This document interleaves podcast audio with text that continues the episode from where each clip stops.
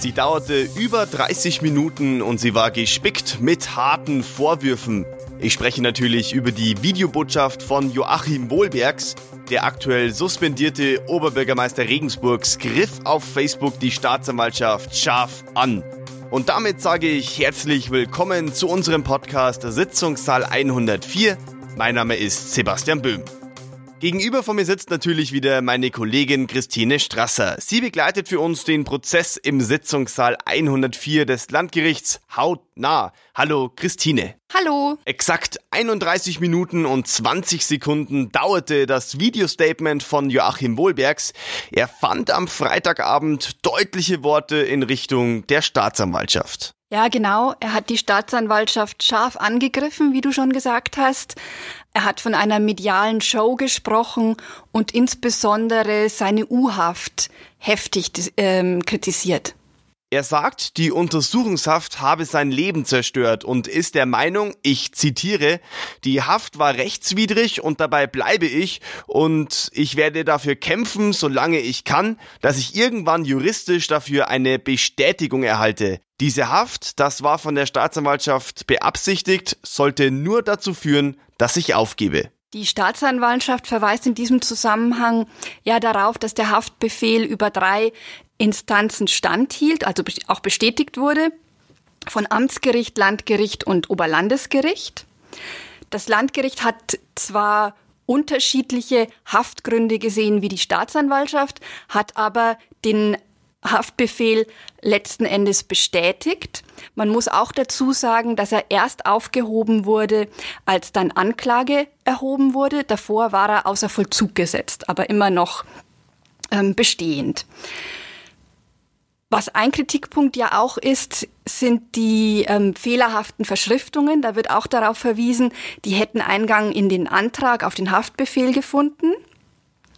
Da würde ich dann ganz gerne noch auf ähm, die Entscheidung der Richterin verweisen in Bezug auf den Antrag, das Verfahren einzustellen. Da hat sie deutlich gemacht, dass die Kammer Fehler, die stattgefunden haben, ja ausgleichen könne. Sie hat darauf verwiesen, dass Beweismittel nicht zugelassen werden können und sie könne auch in einem möglichen Urteil Dinge mit einfließen lassen. Ist es eigentlich klug, während eines laufenden Verfahrens via Social Media so in die Offensive zu gehen? Klug, das muss, glaube ich, jeder für sich selber beantworten. Es ist auf jeden Fall erlaubt, jedenfalls kann das Gericht nichts dagegen unternehmen. Es herrscht ja Meinungsfreiheit und solange Joachim Wohlbergs keine Rechte anderer verletzt, kann er sich äußern, wie er möchte. Und es sollen ja noch weitere Botschaften folgen. Ja, das hat Joachim Wohlbergs angekündigt. Er will sich, wenn ich das richtig verstanden habe, zu Umständen seiner Haft äußern und zu seinen Eindrücken zum Prozess. So, liebe Hörer, jetzt sind Sie dran. Wenn Sie Fragen oder Anmerkungen haben, die wir vielleicht auch hier in unserem Podcast besprechen sollen, dann schreiben Sie gerne an podcast.mittelbayerische.de. Und jetzt springen wir thematisch in diese Woche, denn es wurde natürlich auch verhandelt. Christine, um was ging es da genau? Es geht um Rechnungen für Handwerkerleistungen in einer von Wohlbergs gemieteten Pächterwohnung und in einem Ferienhaus. Diese Rechnungen soll Wohlbergs nur teilweise selbst bezahlt haben. Den Rest, der Rest wurde über das Unternehmen Bauteam Tretzel abgerechnet.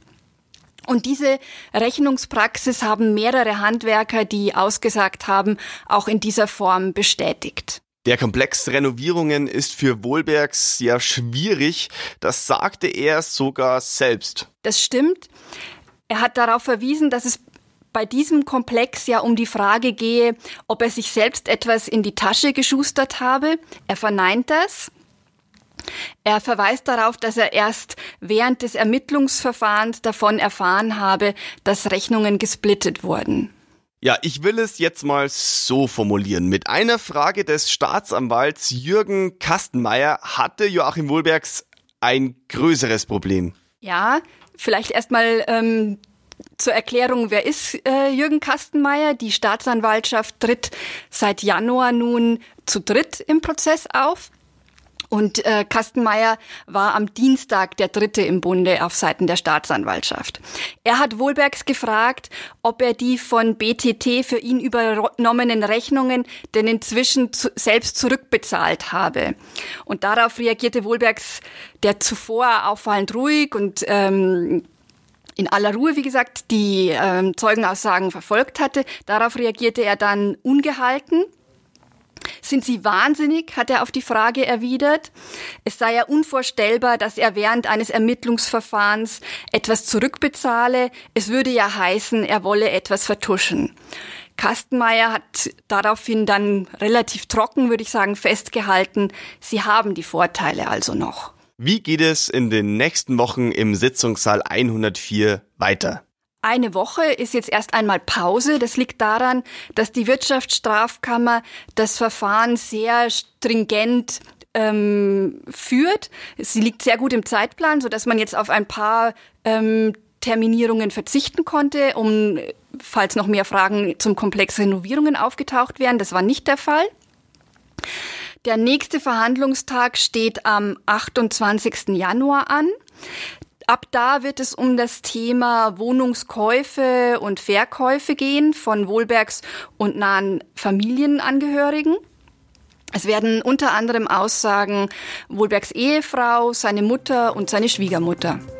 Danke dir für deine Einschätzungen, Christine. Alle Infos rund um den Prozess finden Sie natürlich auch weiterhin auf mittelbayerische.de und damit sagen wir Tschüss für diese Woche.